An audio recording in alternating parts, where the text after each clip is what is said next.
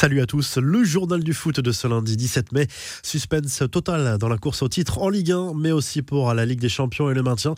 Lille est toujours leader et garde son destin en main, mais a perdu deux points par rapport au Paris Saint-Germain dimanche soir. Les Dogs, accrochés par Saint-Etienne 0-0 à domicile, n'ont plus qu'un point d'avance sur les Parisiens qui ont écrasé Reims 4-0.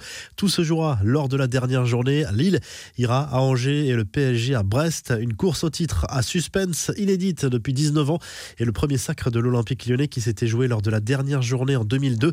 Kylian Mbappé, lui, signe la meilleure saison de sa carrière sur le plan des statistiques. L'attaquant parisien a inscrit dimanche soir son 40e but, toute compétition confondue.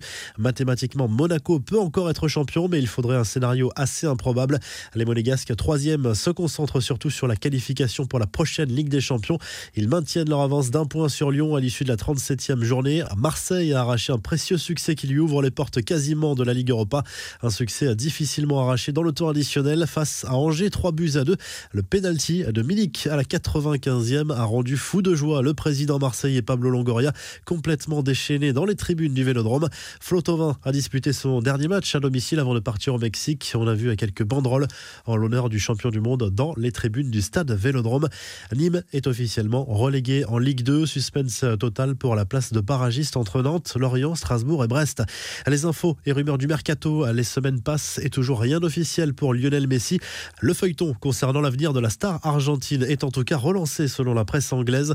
Alors que ces dernières semaines, Messi semblait parti pour prolonger son contrat avec le Barça. Son clan aurait signifié ses exigences salariales à l'un de ses principaux prétendants, Manchester City. Selon le Sun, la Pulga souhaitera obtenir un contrat d'une saison renouvelable avec un salaire de 580 000 euros par semaine après impôt, soit environ 30 millions d'euros par an. C'est moins que ce qu'il touche actuellement au Barça. C'est donc une information à prendre avec prudence. Le démenti très cash de Zinedine Zidane à propos de son avenir après la victoire du Real à Bilbao. Le technicien français a démenti les informations de la presse qui expliquait ce week-end que ce dernier avait déjà annoncé son départ à ses joueurs. Comment pourrais-je dire maintenant à mes joueurs que je m'en vais, on joue notre vie et je dirais que je pars? C'est mentir sur tous les plans. Vous pouvez dire ce que vous voulez, je ne dirai jamais cela à mes joueurs. A lâché Zidane qui malgré tout devrait bien quitter ses fonctions. Du côté du Barça, on va également changer d'entraîneur très probablement cela se précise de plus en plus selon une radio catalane. La décision serait même prise à 99%. Xavi pourrait rencontrer les dirigeants Blaugrana cette semaine. Les infos en bref, une jolie récompense pour Karim Benzema, l'attaquant du Real Madrid, a décroché le titre de meilleur joueur français de la saison, évoluant à l'étranger dans le cadre des trophées UNFP. Le buteur madrilène a déjà inscrit 29 buts, toutes compétitions confondues cette saison. C'est un prix très important. Je suis très content de le gagner une nouvelle fois. Je remercie l'UNFP et tous les joueurs qui ont voté pour moi. C'est une fierté comme à chaque fois, a réagi à Benzema sur Bein Sport. La Copa América aura bien lieu sur le sol argentin cet été en partie malgré la pandémie de Covid. Le président argentin a annoncé que son pays accueillerait bien la compétition du 11 juin au 10 juillet à la Colombie co-organisera cette Copa América. La revue de presse, le journal L'équipe revient sur la soirée de dimanche soir en Ligue 1. Lille a grillé son dernier joker dans la course au titre après son match nul contre les Verts. Le PSG peut encore y croire. Lyon et Monaco vont se disputer le dernier billet pour la Ligue des Champions. Autre une de l'équipe consacrée à l'OM et à Arkadiusz Milik, auteur d'un triplé face à Angers. Le club olympien est bien parti pour décrocher la cinquième place qualificative pour la Ligue Europa.